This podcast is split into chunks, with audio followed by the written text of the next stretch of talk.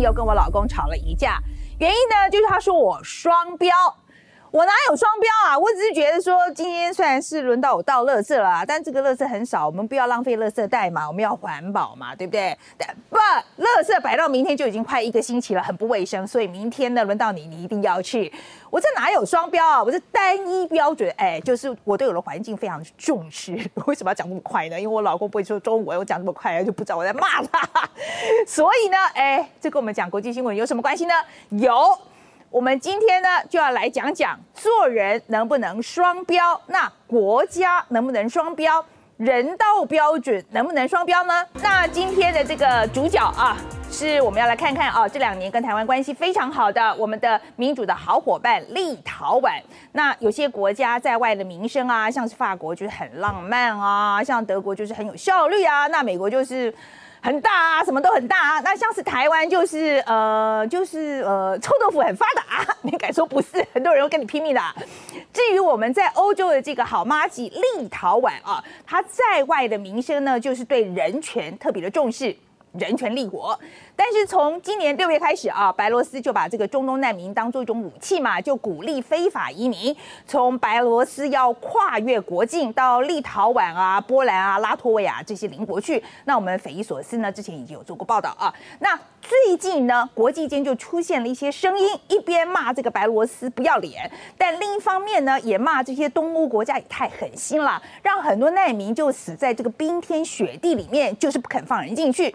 那立陶宛也被点名哦，说他面对不同身份的难民，在接收态度上有很明显的差别待遇，很多人就骂啊，以倡导民主自由的这个人权的立陶宛也是个双标仔。在看立陶宛的这个双标之前，我们先来看看啊，东欧这一波难民潮最近的情况。我们刚刚讲到啊，立陶宛在外的名声呢，就是人权立国嘛啊。但今年夏天开始呢，国际上就有各种声音在骂立陶宛啊，讲人权都讲假的啦。那其中呢，这个骂最多的一个呢，就是中国。那中国跟立陶宛互相看不顺眼，当然也不是今天才开始。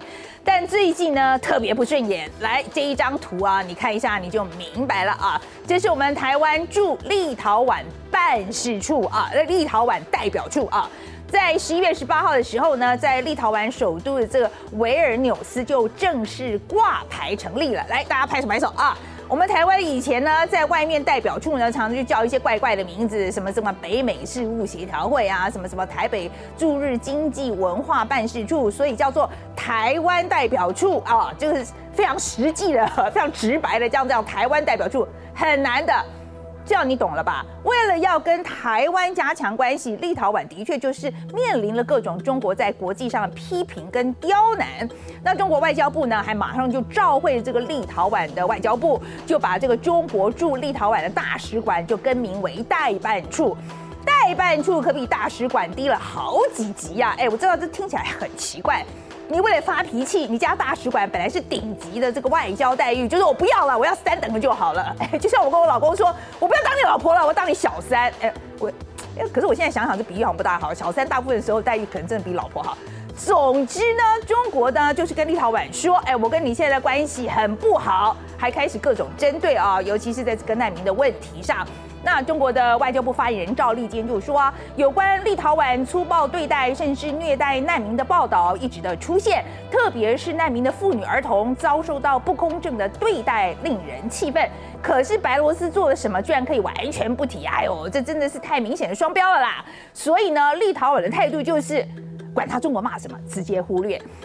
问题是，现在国际上开始出现另外一种批评立陶宛的声音。像《纽约时报》就整理出立陶宛的相关数据，说立陶宛从二零二零年开始呢，就已经为白罗斯人签发了六千七百多份的人道主义签证，收到一百六十份左右的庇护申请，那批准了七十一份，大约是百分之四十的通过率。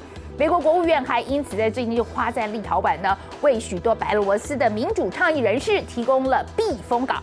但另一方面呢，立陶宛的移民部的部门的负责人也坦诚哦，从大量的非白罗斯的移民难民涌入来看呢，他们收了两千六百多份这个庇护申请，但真正通过的只有十份，这比例跟白罗斯差超多了，只有百分之零点三通过率嘞。而且呢，从八月到现在，有大大约这七千位的中东难民被阻止进入立陶宛，但白俄罗斯人呢，即使他们也是非法入境，却大多数都可以留下来。很明显的，平平是难民啦，白罗斯人就比较容易被立陶宛接纳，但是中东难民就很难，很多人就指责立陶宛说你双标。立陶宛反应哦也很妙，那基本上态度就是我就双标，还说呢这是难民议题上很常见的状况，本来在接纳难民的时候就是要考虑跟这个国家的这个亲近程度，以及难民对于收容国是有没有用的。就像立陶宛这个移民部门的负责人就说啊，之所以对于白罗斯人接受度比较高，那有一部分是因为在白罗斯人是更融入社会，社会也接受他们，那白罗斯人就在隔壁嘛，对他们的遭遇跟困难也有更高的认同感。那相较之下，中东啊、非洲难民就比较有距离感。另外，有部分的白罗斯移民其实呢，比较是仰赖经济移民啊，才可以进入立陶宛的。也就是说呢，他们可能有某方面的专才，或是资产，还有人脉。那这些移民为了要追求就业跟提高生活的质量，获得更多的资源，才来到立陶宛。就像现在某些有钱国家缺乏医护人员，那么有医护相关背景的人，可能就比较有机会获得富有国家的长期甚至永久居留证。光有一颗慈善的心是不够拿来收容难民的。